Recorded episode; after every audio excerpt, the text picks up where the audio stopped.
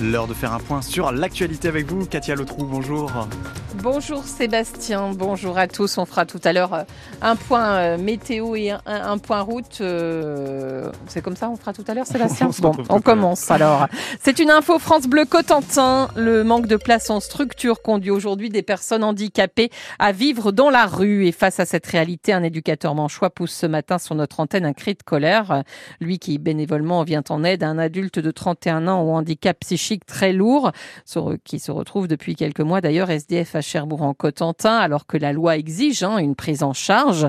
Mais quand il y a aussi une place, eh bien c'est parfois très difficile à vivre au regard du manque de moyens et de personnel dans les établissements.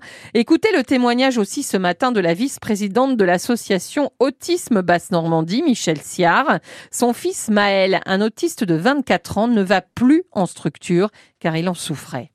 Maël n'avait pas du tout de symptômes, de stress, etc. Aujourd'hui, il se bouffe les doigts, mais quand je vous dis qu'il se bouffe les doigts, ça saigne. Il est complètement stressé. Quand il est là-bas, il refuse de s'alimenter. C'est typique d'un gamin qui vous dit je suis pas bien, je peux pas rester là. Les équipes, je ne veux pas les mettre en porte-à-faux. Je veux simplement faire entendre au gouvernement qu'il nous faut de l'argent, il nous faut des moyens humains, il faut des moyens financiers et il faut des formations des gens qui ont vraiment un minimum de bagages pour encadrer tous ces jeunes. C'est ça aujourd'hui le problème, c'est le manque de moyens. Ah, un manque de moyens cruel. Moi, je comprends que les éducateurs ne veuillent plus s'investir. Vous vous rendez compte, là où est Maël, ils sont deux éducateurs et encore pour 16 jeunes avec des pathologies complètement différentes les unes des autres. Comment voulez-vous gérer des situations comme ça? C'est très compliqué. On est proche de la maltraitance là. Euh, moi, je pense oui, c'est de pire en pire. Et ça fait plusieurs années que je tire la sonnette d'alarme et qu'on ne m'entend pas. Le témoignage de la vice-présidente de l'association Autisme Basse-Normandie, Michel Siard.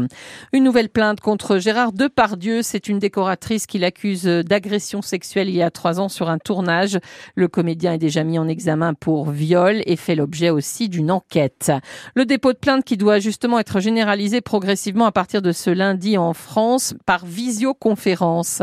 Concrètement, le plaignant doit choisir un créneau sur l'application Ma Sécurité du ministère de l'Intérieur. Il ensuite un appel en visio à un horaire convenu. Ça concerne notamment des cas de violence, de vol ou d'escroquerie.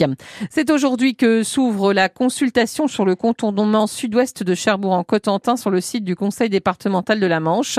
Ça se terminera le 15 avril 2024. Le projet prévoit l'aménagement de 15 km de route à deux fois une voie avec des créneaux de dépassement. Un plan d'action sur la fin d'exploitation de la tourbière de Botte a été signé euh, hier au Salon de l'Agriculture à Paris. Entre le préfet et le président du parc naturel régional des marais du Cotentin et du Bessin. Le site, hein, vous le savez, sera inondé dans deux ans et des exploitations vont alors disparaître, une dizaine sur les 57 concernées dans ce secteur. Mais des solutions devraient être trouvées, a dit le préfet hier, pour indemniser les agriculteurs. Bravo à Amada et Sunset, deux vaches manchoises qui ont remporté hier les premiers prix de la race normande au Salon de l'agriculture. Félicitations aussi à Célien Cobrière, un jeune de Roville-la-Place qui a gagné le trophée du meilleur pointeur qui consiste à apprécier et juger la valeur d'une vache.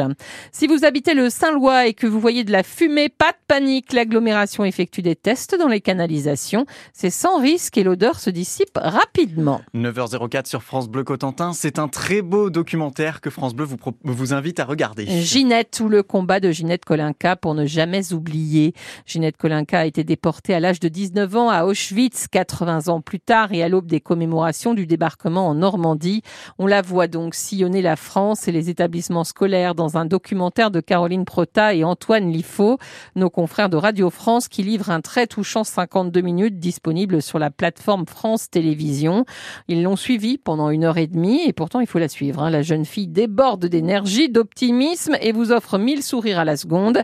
Le journaliste Antoine Liffaut nous raconte comment ça s'est passé. C'est difficile de suivre Ginette. Elle a un agenda qui est plus rempli que vous et moi. Elle est partout et donc euh, quand on avait des jours qui nous permettaient tous nous réunir. On demandait à Ginette si on pouvait euh, la suivre dans un de ses déplacements, contacter l'école, on installait nos caméras avant qu'elle arrive et on tournait. On a également filmé beaucoup de scènes chez elle dans son quotidien avec sa famille. Ça devait durer deux semaines, ça a duré un an et demi parce qu'en fait il y avait toujours quelque chose à raconter et surtout, je crois aussi, on n'avait pas vraiment envie de s'arrêter. Qu'est-ce qui vous a marqué le plus? Un jour, on a été ensemble voir une pièce de théâtre où des actrices jouaient son histoire à elle. Et là, je l'ai vu complètement fondre en larmes en écoutant le son propre récit de sa propre déportation. Ça a été pour moi vraiment fort. Et puis, euh, il y a quelque chose qui me vient en tête, c'est quand on est dans la cuisine de Ginette, il y a sur son frigo la page du cahier de son frère Gilbert, qui est mort dès son arrivée euh, à Auschwitz en avril 1944. Et Ginette s'arrête souvent quand elle parle, elle regarde cette page et elle dit, vous vous rendez compte, il aurait eu 13 ans et demi. Ginette